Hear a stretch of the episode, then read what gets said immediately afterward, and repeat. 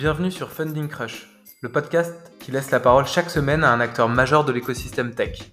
Entrepreneur, investisseur, journaliste ou scientifique. Je suis Jonathan Uzerovici, partenaire chez eVentures, et toutes les semaines, nous menons avec d'autres investisseurs des interviews de 30 à 40 minutes. L'objectif est d'extraire pour vous des conseils concrets et pragmatiques pour mieux comprendre le monde du venture capital, les levées de fonds et les étapes importantes dans la vie des startups. Bonne écoute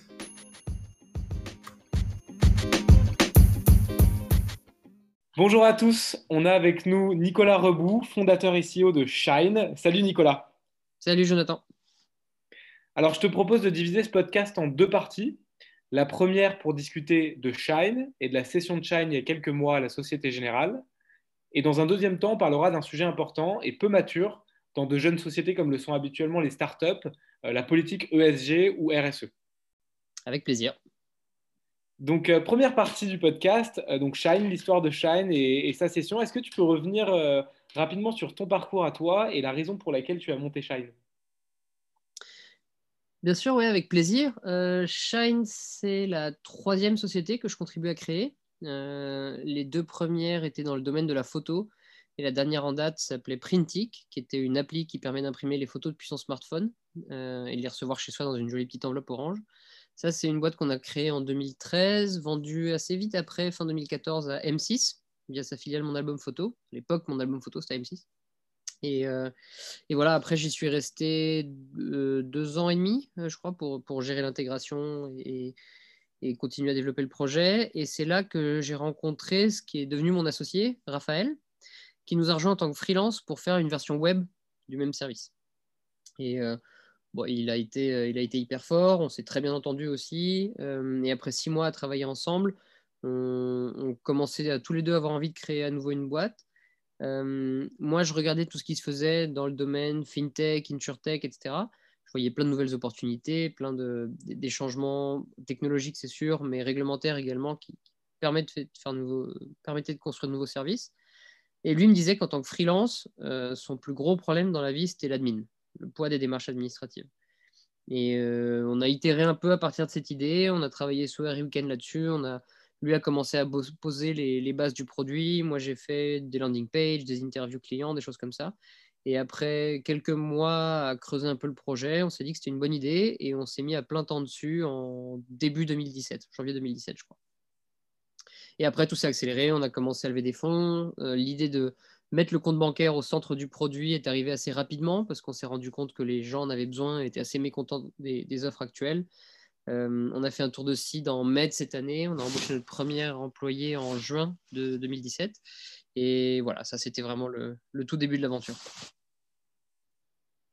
Et euh, deux ans et demi après, du coup, trois ans quasiment, en 2020, donc il n'y a pas si longtemps que ça, euh, tu as annoncé un très bel exit pour la French Tech. Euh, avec la vente de Shine euh, à la Société Générale. Est-ce que tu peux nous raconter un peu ce choix euh, Pourquoi une session, entre guillemets, si rapidement dans le développement de la, société Et est-ce que tu peux revenir un peu sur ce process de session? C'est vrai que c'était, c'est arrivé assez tôt et vraisemblablement beaucoup plus tôt qu'on, ne le prévoyait. La raison pour laquelle on a fait ce choix, c'est qu'au moment où on a décidé, on avait le choix entre faire une nouvelle levée de fonds et on avait une, très belle offre sur la table. On, avait terminé une levée de 20 millions d'euros à ce moment-là. Euh, c'était notre série B. Euh, et, pile à la fin de ce process est intervenue une offre de la Société Générale euh, qui n'était pas leur première offre. On avait déjà eu des discussions par le passé, on n'avait pas vraiment trouvé d'accord. Et une offre qui, pour le coup, nous semblait offrir le plus d'opportunités à Shine parce que, d'une part, on avait bah, la force de frappe financière et la sécurité financière d'un grand groupe derrière nous. Donc, on pouvait continuer à avoir un, développement hyper ambitieux. Et à côté de ça, on pouvait aussi développer des synergies avec eux, en particulier développer rapidement une offre de crédit euh, et puis communiquer un peu sur les, mêmes bases d'utilisateurs. Et donc, on a, on a longuement pesé le pour et le contre. On a, on a, on a pris le temps de, de, choisir entre les deux scénarios et on a fini par prendre cette option parce que on est convaincu que c'est celle qui donne le plus de chances de succès au projet dans les, dans les années qui viennent. Euh, et on sait qu'on peut développer la boîte en toute indépendance. Et ça, ça a été un, gros critère de discussion avec eux. On a été clair depuis le début. Euh, ça nous tient beaucoup à cœur de conserver la marque Shine, de conserver le produit Shine, que, toute l'expérience qu'on a bâtie pour nos utilisateurs reste la même à l'avenir et que pour eux, Shine reste Shine. Euh, et donc, on, Société Générale était alignée sur cette vision-là et ça nous semblait du coup être un bon deal tout mis bout à bout. Euh, ça s'est pas fait. En fait, c'est une histoire qui a commencé il y a assez longtemps parce que on avait déjà, ça, fait au moins 2-3 ans qu'on se croisait à des événements ou autres et donc qu'on se connaissait avec euh, certaines personnes de la Société Générale. Euh, l'année dernière, on a, on a, donc en 2019, on a pas mal discuté de construire un partenariat ensemble, en particulier un partenariat de distribution, au point que Shine envisageait même d'être la, euh, un peu l'offre pour les pros euh, digital, pour les, pour les clients et les prospects Société Générale. Et puis, on n'a pas vraiment réussi à construire d'accord. On s'est rendu compte que pour nous, ça faisait un défocus trop important. Euh, d'un point de vue technique, réglementaire, commercial, c'était trop compliqué. On avait laissé tomber ces discussions. ensuite, ils nous ont approchés. On a commencé à discuter un peu ensemble, plus dans l'optique d'un rachat. Euh, au début, on n'a pas trouvé d'accord. On, en reparlera peut-être un peu plus tard, mais les termes, la valo, ça ne nous semblait pas forcément convenir. Euh, et puis, du coup, on avait, on avait décliné, on a décidé d'avancer avec le fond. Et c'est au tout dernier moment qu'ils sont revenus avec euh, une offre qui, pour le coup, nous semblait bonne et on a décidé de partir là-dessus. Et justement, pour, pour revenir peut-être sur le, début d'un process de cession, ça fait plusieurs sociétés que tu vends, peut-être à travers justement l'exemple de la Société Générale.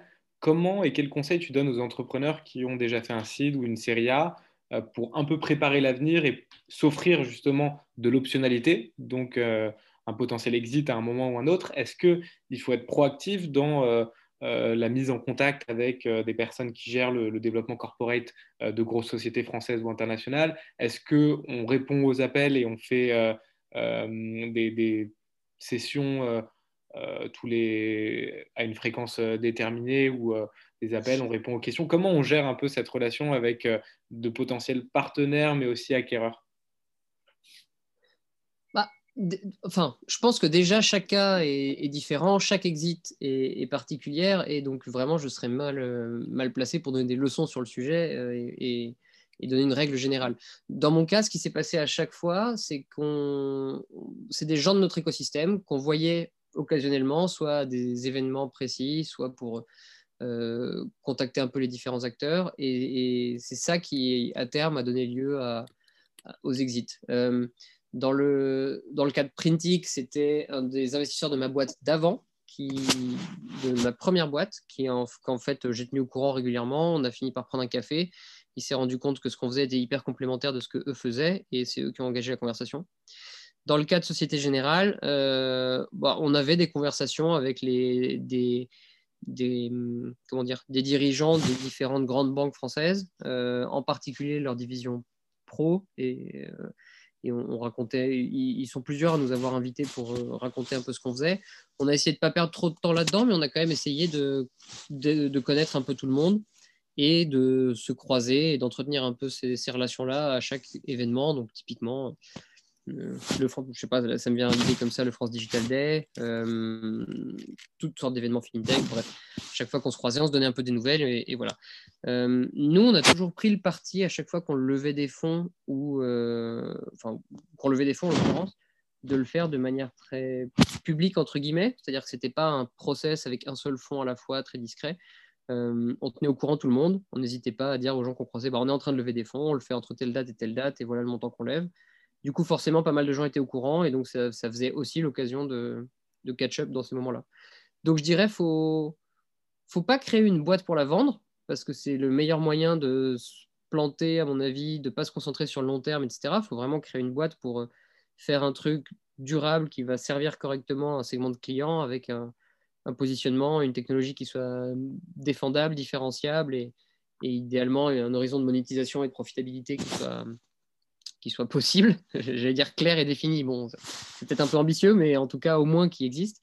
Euh, et ensuite, il faut juste entretenir un peu des relations avec tout le monde et, les, opportunités finissent par se présenter si la boîte fait du bon boulot. Quoi. Ouais, et, justement, euh, donc une levée de fonds, c'est peut-être un peu plus euh, public, entre guillemets. Tu as parlé à plusieurs acteurs, tu as dû mettre en concurrence certaines personnes. Est-ce que c'est pareil pour la session? Justement, tu parles de la Société Générale, mais aussi à d'autres acteurs pendant le process pour créer une sorte de tension ou de momentum dans le, dans le processus de, vente potentielle?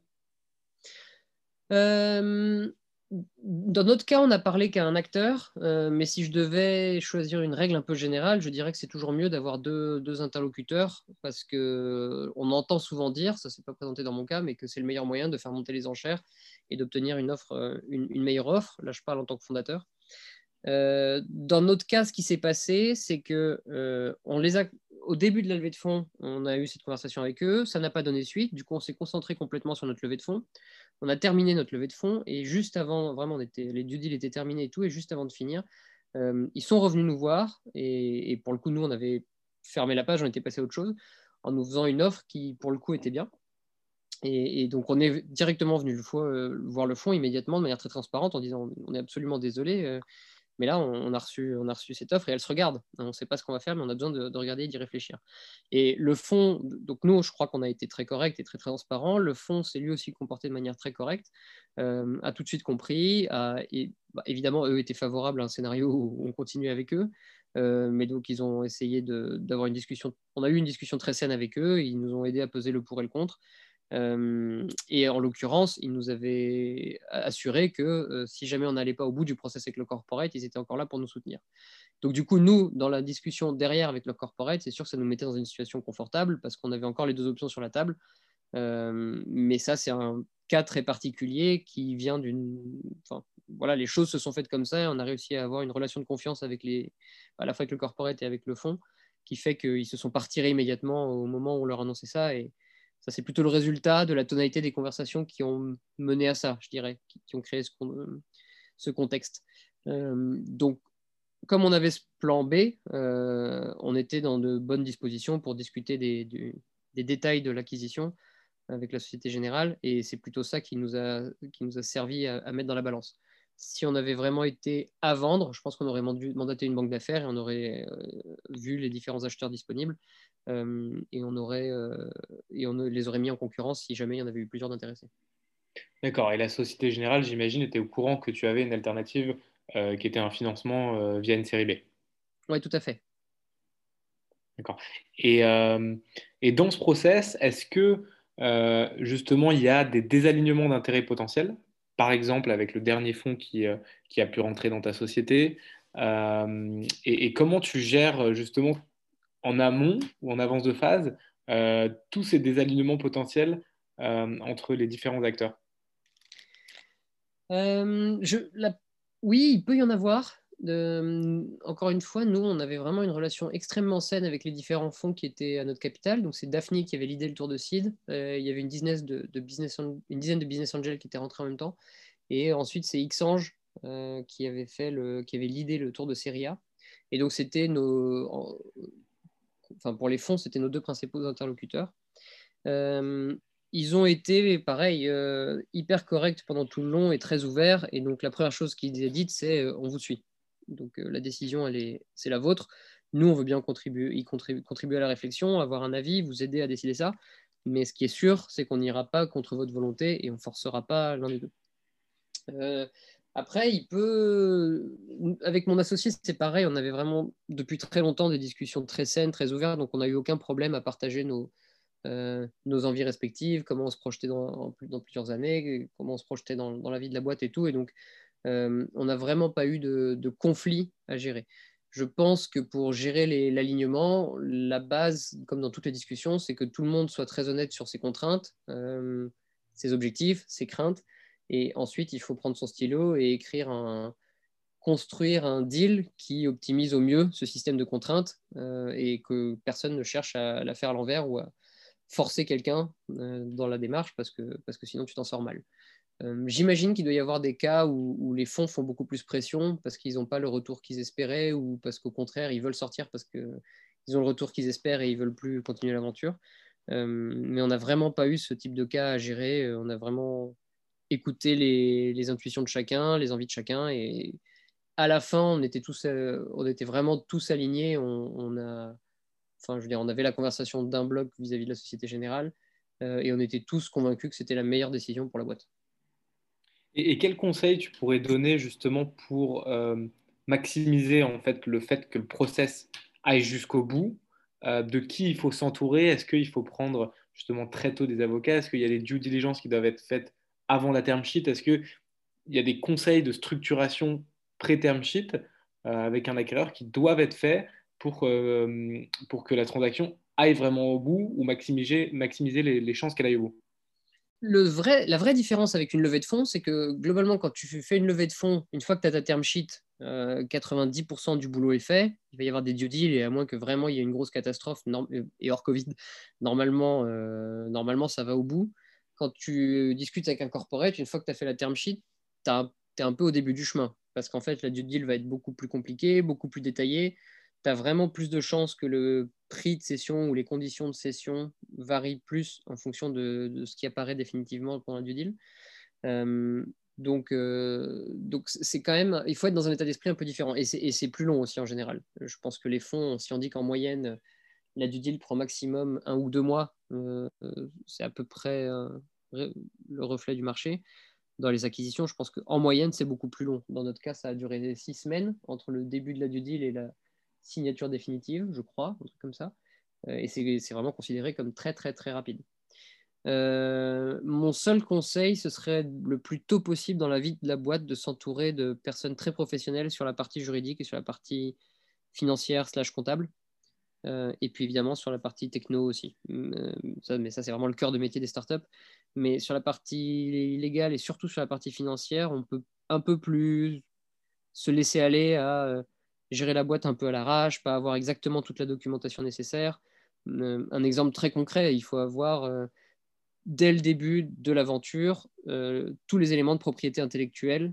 Donc ça veut dire déposer les marques à l'INPI, déposer les logos, etc. Mais ça veut dire tous les freelance designers ou développeurs qui vont travailler sur le projet, il faut qu'ils aient signé des, des sessions de droit en bonne et due forme, parce que ça, ça va être audité au moment de la session et, il y aura pas moyen de. Soit ça baissera le prix de session si c'est pas fait, soit il faudra retourner voir les gens deux ans après pour les faire signer. Donc ça, c'est un enfer. Et c'est un cas particulier, mais tout est comme ça.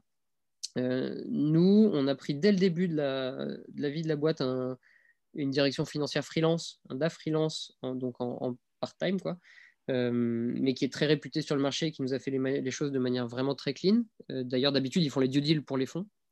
Et sur la partie juridique, on est suivi par le même cabinet d'avocats depuis le, début, qui nous fait pratiquement une direction juridique euh, externalisée, en fait, qui, s'assure que tout est en règle. Et ça, je pense que ça a joué énormément, et dans la levée de fonds, et dans la, les levées de fonds d'ailleurs, et dans la session, sur le fait que ça se passe vite et que ça se passe de manière rapide et saine et qu'il n'y ait pas de mauvaise surprise. Quoi. faire une due deal préalable, non, je pense que je ne suis pas sûr. Après, c'est vrai que nous, notre cabinet d'avocats, avant même les conversations, ils avaient commencé à vérifier que tout était en ordre, vérifier qu'on avait tous les PV d'AG, que tout était à jour. Euh, c'est une sorte de mini due deal en amont, en fait. Mais ouais, ça, ça peut valoir le coup pour gagner un peu de temps. Mais même en faisant tout ça, euh, la boîte est vraiment tellement passée au scalpel que. Euh, ou au microscope, je sais pas. en tout cas, c'était, le regard est tellement pointu et détaillé et fait par des experts dont c'est le métier qu'ils vont trouver des trucs à discuter, il y aura des choses à améliorer. Euh, donc ça, franchement, c'est, je pense que le plus tôt on s'entoure des bonnes personnes et on le fait de manière très pro, mieux, ouais, mieux ça se passe et, surtout ça change vraiment la vie derrière. Et je peux en témoigner parce que je l'ai beaucoup moins bien fait sur ma boîte d'avant et, et c'était vraiment pas le même confort de discussion. Et maintenant que du coup vous avez vendu la boîte à la Société Générale, euh, quels sont les, grands projets d'intégration euh, de Shine euh, au sein de la, Société Générale et, quels sont les, objectifs pour les, années à venir? Alors, d'intégration, il n'y en a pas vraiment parce qu'on reste vraiment une entité, une entité séparée, de la même façon que Boursorama est une filiale du groupe, mais vraiment une boîte à part entière. Shine a vocation à être, faire un peu comme Boursorama, mais sur la partie pro, et donc à être euh, une entité séparée, mais une entité à part entière, appartenant au groupe, mais séparée. Et, euh, donc euh, on continue à développer notre produit, notre, notre gamme de services vraiment dans la même lignée qu'avant. Et d'ailleurs, on a conservé le même BP que ce qu'on avait prévu pour la, pour la série B. Et donc, voilà, on continue à s'accélérer et à se développer de manière ambitieuse. pour ce qui est du travail conjoint avec la Société Générale, il y a deux axes principaux. Le premier, c'est bah, mettre à disposition, ou en tout cas proposer l'offre chain à tous les, clients et prospects Société Générale qui sont dans notre cible, donc les toutes petites entreprises indépendantes qui ont moins de 10 personnes, les freelances, les, les auto-entrepreneurs, tout ça. Donc les mettre à disposition des clients et prospects Société Générale. Et le deuxième grand axe, c'est travailler sur des offres communes et en particulier des offres de crédit. D'accord. Et euh, je voulais aborder avec toi euh, et peut-être passer justement à la deuxième partie du podcast, euh, tout l'aspect RSE ou ESG que vous avez pu développer chez Shine, puisque quand je t'ai rencontré à plusieurs reprises dans l'histoire de Shine, quand tu, quand tu faisais des levées de fonds, tu étais particulièrement avancé par rapport aux centaines d'autres startups qu'on peut voir tous les ans sur ces sujets-là. donc peut-être pour commencer, est-ce que tu peux m'expliquer un peu pourquoi dès le début, ça a été un enjeu et, un sujet important pour toi? Très honnêtement, euh, j'en sais rien. Je crois qu'on a juste toujours eu à cœur de, faire un service très utile aux gens et de le faire en créant une entreprise responsable. Et de créer une boîte responsable, ça a toujours été au, cœur de, notre, de nos préoccupations. Euh, on n'a jamais vraiment mis de termes précis dessus et on ne sait pas exactement ce que ça veut dire. Euh, plus on avance, plus on se rend compte qu'il y a trois volets qui nous tiennent particulièrement à cœur. Le premier, c'est déjà vraiment créer une ambiance de travail saine et prendre soin des gens qui travaillent chez Shine. Euh, faire en sorte que les gens soient dans une ambiance saine mais productive, qu'ils aient du challenge, qu'ils s'épanouissent, qu'ils progressent, mais en même temps qu'ils n'aillent pas au boulot à reculons ou la boule au ventre. Euh, c'est avoir le meilleur impact possible sur toutes les communautés avec lesquelles on interagit, donc euh, nos clients, nos fournisseurs, les associations autour de nous, etc. Et puis avoir à titre enfin, en tant que Shine l'impact le plus faible possible sur l'environnement, le réduire au maximum, euh, et surtout aider également tous nos clients à avoir l'impact le plus faible possible sur l'environnement. Et donc, on, essaie de travailler activement sur, tous ces sujets-là. Ça nous tient à cœur. Et pourquoi on fait ça? Je ne saurais pas te le dire. Ça nous paraît une évidence, en fait.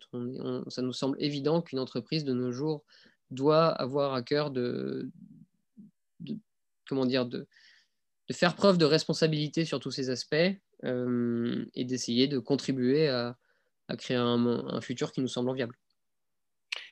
Et justement, sur, sur cet aspect-là, est-ce que euh, tu penses euh, que parfois, mettre en place des process et des objectifs RSE sur toutes ces dimensions-là euh, oblige à faire des sacrifices à certaines startups, par exemple des sacrifices sur la croissance ou des sacrifices sur la rentabilité, ou alors que c'est toujours compatible?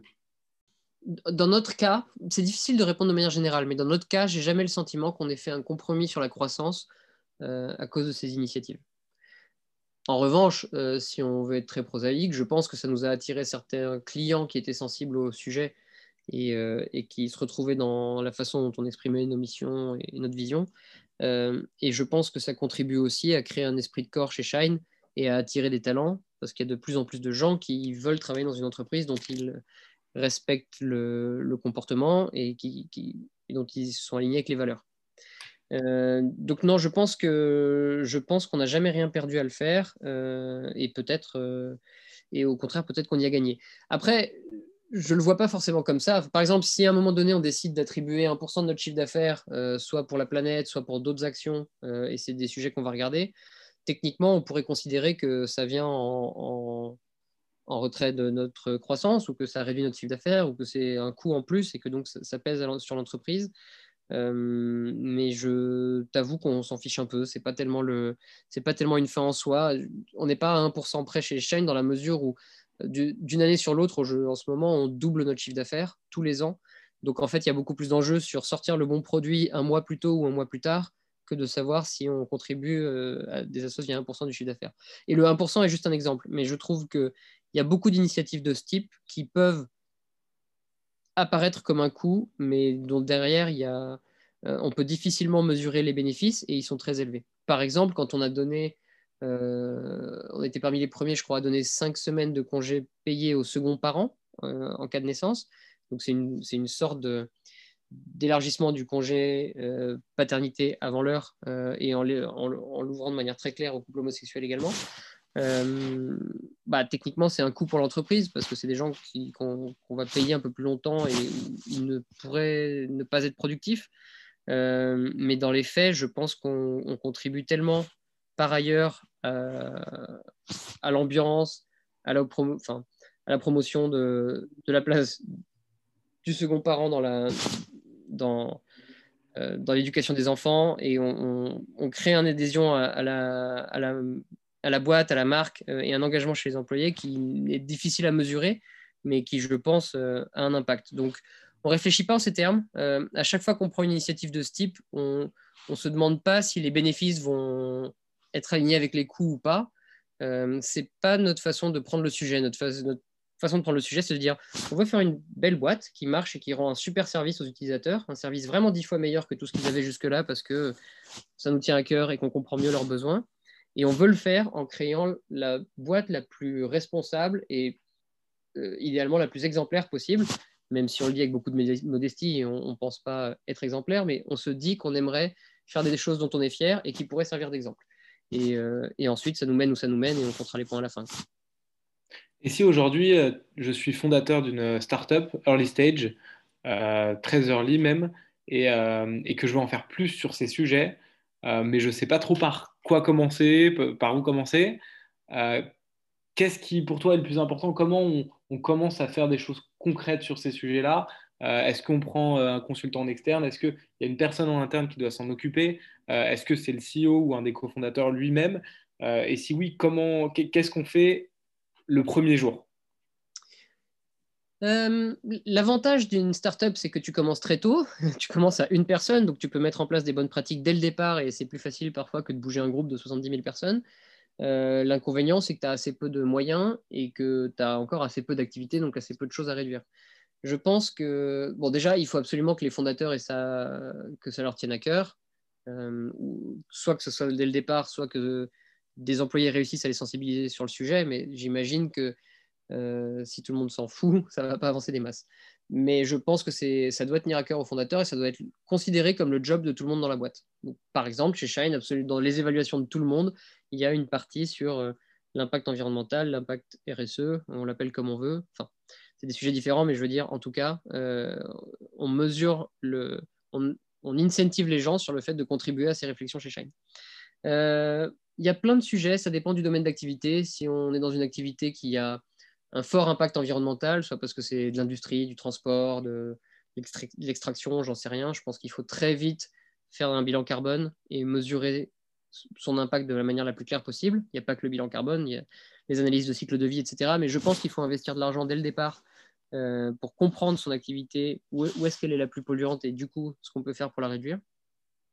Et ensuite, je trouve que les labels un peu génériques, donc nous par exemple, on, a, on, s'est fait labelliser B Je trouve que ça a des vertus parce que ça, ouvre les yeux sur tous les aspects de la responsabilité de l'entreprise et a priori, c'est des choses qu'on ne connaît pas forcément bien en tant que dirigeant. Euh, dans le cas du label B Corp, il y a une 250 questions, je crois à peu près, qui font une note sur 200 et, et les questions sont sur des domaines très variés, à la fois sur euh, la gouvernance, la relation avec les communautés, comme on disait plus tôt, l'impact environnemental, euh, etc. Donc il y, a plein de domaines comme ça. Et, le fait d'avoir 200 questions sur tous ces sujets, ça donne une grille de lecture assez large des choses sur lesquelles on peut avoir un impact et sur lesquelles on peut s'améliorer. Donc moi je dirais euh, un, bilan carbone rapidement, ça coûte pas très cher, surtout au début pour comprendre l'impact direct de son activité et ensuite euh, essayer de passer par des labels pour euh, avoir la vision la plus large possible de la responsabilité de l'entreprise, c'est pas mal. Par exemple, encore une fois, parce que j'essaie d'être concret, B Corp, ça nous a donné l'idée de faire des formations sur la gestion des biais chez tout le monde. parce qu'on avait toujours eu à cœur d'essayer de favoriser la diversité, de faire en sorte qu'il y ait la parité dans l'équipe, de toutes sortes de sujets autour de cela. Mais parfois, les efforts et la bonne volonté ne suffisent pas. On, a tous des biais, on s'en rend pas compte par définition, parce que c'est des biais inconscients. Euh, et donc, mettre en place des formations de ce type, c'est une idée qui nous est venue via Bicorp et qu'on n'aurait pas fait sinon, je pense. Et est-ce que euh, tu parlais de, critères ou euh, de questions Est-ce que justement, il y a une grille un peu connue ou des indicateurs que vous avez définis qui permettent de suivre l'évolution justement des pratiques ESG qu'on peut mettre en place au sein d'une startup? Il y en a plein. Euh, dans notre cas, déjà, on, fait un bilan carbone tous les ans et on le rend public. Et donc, on communique de manière transparente sur à la fois la totalité de nos émissions et, le, et, le, split de nos émissions. donc, on le suit de manière annuelle, on le publie. Et évidemment, un indicateur, c'est de baisser nos émissions, ou en tout cas au moins de baisser nos émissions par compte, ouvert et actif. Euh, on s'est rendu compte, typiquement en faisant ce bilan carbone, que plus de la moitié de nos émissions, ça venait des achats qu'on faisait euh, auprès de nos fournisseurs bancaires bah, pour rendre notre service bancaire, tout simplement. C'est des montants très élevés, mais comme ce fournisseur n'avait pas encore fait de bilan carbone, et eh ben on, reposait sur des données moyennes de marché pour estimer les émissions liées à ces achats. Et donc, ça nous a donné l'idée d'aller les voir, de discuter avec eux, de leur présenter des, cabinets qui pouvaient faire leur bilan carbone. L'excellente nouvelle, c'est que ça les a séduits, ils l'ont fait. Et donc, dans notre bilan qu'on va pouvoir publier, euh, je pense d'ici la fin de l'année, euh, je ne garantis pas, mais normalement, ça devrait être bon, euh, on sera en mesure de publier des émissions calculées sur la base de leur bilan carbone directement. Ça, c'est une grosse avancée. Et puis, de manière hebdomadaire en interne, mais plutôt mensuelle ou bimensuelle avec nos investisseurs, on a d'autres KPI qui sont sur la, notamment sur la parité, donc le pourcentage d'hommes et de femmes dans l'équipe. Et, euh, au-delà de ça, euh, on a commencé à rajouter des indicateurs plus pointus sur le pourcentage de femmes dans les plus hauts salaires, parmi les managers, etc. Euh, on mesure nos déchets tous les deux semaines. Alors, avec les périodes de confinement, nous, ça fait cinq mois qu'on est qu'on travaille de chez nous pour la plupart, donc on n'a pas produit beaucoup de déchets au bureau et on n'est pas armé pour les peser à domicile. Mais dans l'idée, en tout cas, on mesure nos déchets. Et euh, ouais, on continue à introduire de nouveaux indicateurs comme ça régulièrement. L'histoire des déchets, c'est amusant. On a commencé par mettre des Tupperware au bureau parce qu'on était un peu sensible au sujet pour aller chercher euh, à manger le midi et éviter de jeter à chaque fois qu'on allait chercher à manger un sac, un emballage, euh, des couverts, des serviettes, etc. Ça nous semblait absurde. Tous les midis, on avait une montagne de, déchets dans les bureaux. Ça nous semblait bizarre. Et on a acheté une cinquantaine de boîtes en verre réutilisables que les gens mettent au lave-vaisselle à midi. Et ça, ça était très efficace dès le départ. Donc, du coup, on, a généralisé ça à tous les déchets du bureau et dans nos prochains locaux, on va essayer d'être à zéro, zéro déchet. Et euh, dans l'écosystème startup, euh, est-ce que tu as l'impression justement que c'est un sujet qui prend de plus en plus de place? Et quels sont peut-être les quelques exemples de startups qui peuvent t'inspirer ou de plus grosses boîtes tech euh, sur ces sujets-là? C'est difficile à dire parce que euh, nous, on fait de notre mieux de notre côté, mais on n'a pas beaucoup participé à des événements où il y aurait d'autres boîtes qui le font, etc. Je vois que le, label Bicorp en particulier, le label entreprise à mission aussi, semble avoir de plus en plus de succès. Donc, ça veut dire qu'il y, a des boîtes qui s'engagent dans ces démarches et, euh, ça va, et ça va dans le bon sens. Euh, nous, chez les, grosses boîtes qui nous inspirent pas mal sur le sujet, c'est notamment Patagonia, qui est assez connu dans le domaine et qui, a beaucoup fait pour la responsabilité des entreprises, qui a notamment créé le label 1%, enfin, l'association 1% pour la planète, euh, et qui a mis en place pas mal de choses dont, on s'inspire. Euh, mais généralement, c'est plutôt au cas par cas.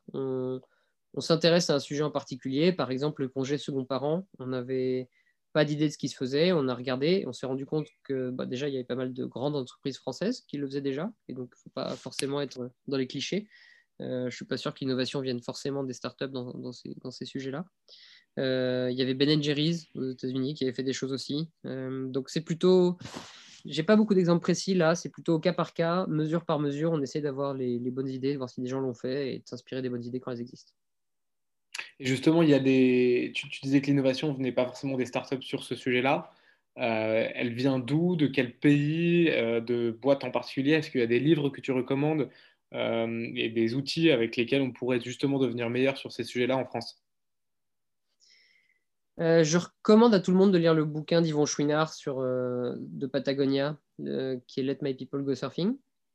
Je lui dis avec un accent catastrophique, mais bon, Let My People Go Surfing, qui, est assez, qui est assez inspirant sur plein, d'aspects et que, j'ai déjà cité, donc ce serait la meilleure source, à mon avis.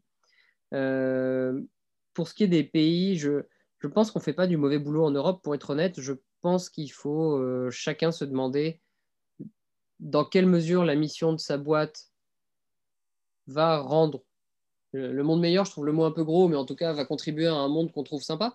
Euh, chez Shine, on, adore les petites entreprises, on aime beaucoup les, petites structures, on aime beaucoup les indépendants. Euh, on trouve que ça crée des relations de travail assez saines, souvent, des, des boulots épanouissants, et donc on a envie de défendre ça. et puis on a envie que les entreprises jouent leur rôle dans la transition écologique, et donc c'est pour ça qu'on s'implique là-dedans. Je pense que chacun doit se poser, se lire un peu les rapports de,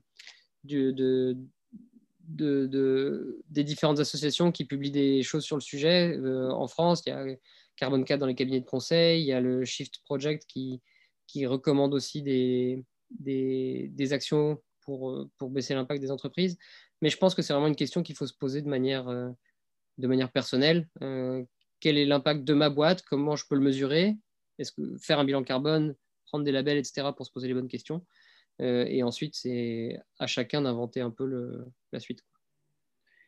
Et dans tes process, justement, peut-être de levée de fonds, avec tes interactions avec des fonds de capital risque, mais aussi dans tes interactions avec euh, donc la Société Générale, ton acquéreur, est-ce que c'est une dimension euh, qui a été auditée? Est-ce que c'est une dimension qui était importante? J'aimerais beaucoup te répondre que oui, énormément. la réalité, c'est que je pense que tout le monde trouve ça chouette, mais que ne Aujourd'hui, personne ne décide en fonction de ça pour l'instant.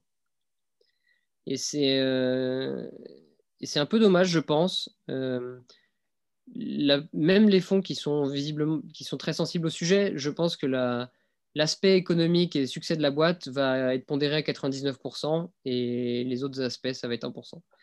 Et je pense que c'est dommage. Je pense que si on veut faire des investissements de conviction, il faut, il faut plus pondérer ces choses-là. Et il faut promouvoir des boîtes dont on, on trouve que l'impact est, bon, pas, pas uniquement d'un point de vue économique, mais aussi d'un point de vue écologique et social. Merci beaucoup Nicolas pour cet échange et je te souhaite beaucoup de succès euh, et beaucoup de succès à Shine, euh, à la Société Générale. Donc à très bientôt. Merci, à bientôt. Vous avez écouté cet épisode de Funding Creuse jusqu'au bout. Si vous voulez contribuer au développement du podcast, abonnez-vous et partagez-le à quelques personnes de votre entourage. Et si vous voulez recevoir un épisode dans votre boîte mail toutes les semaines, envoyez-moi un mail à john, j -O -N, À très bientôt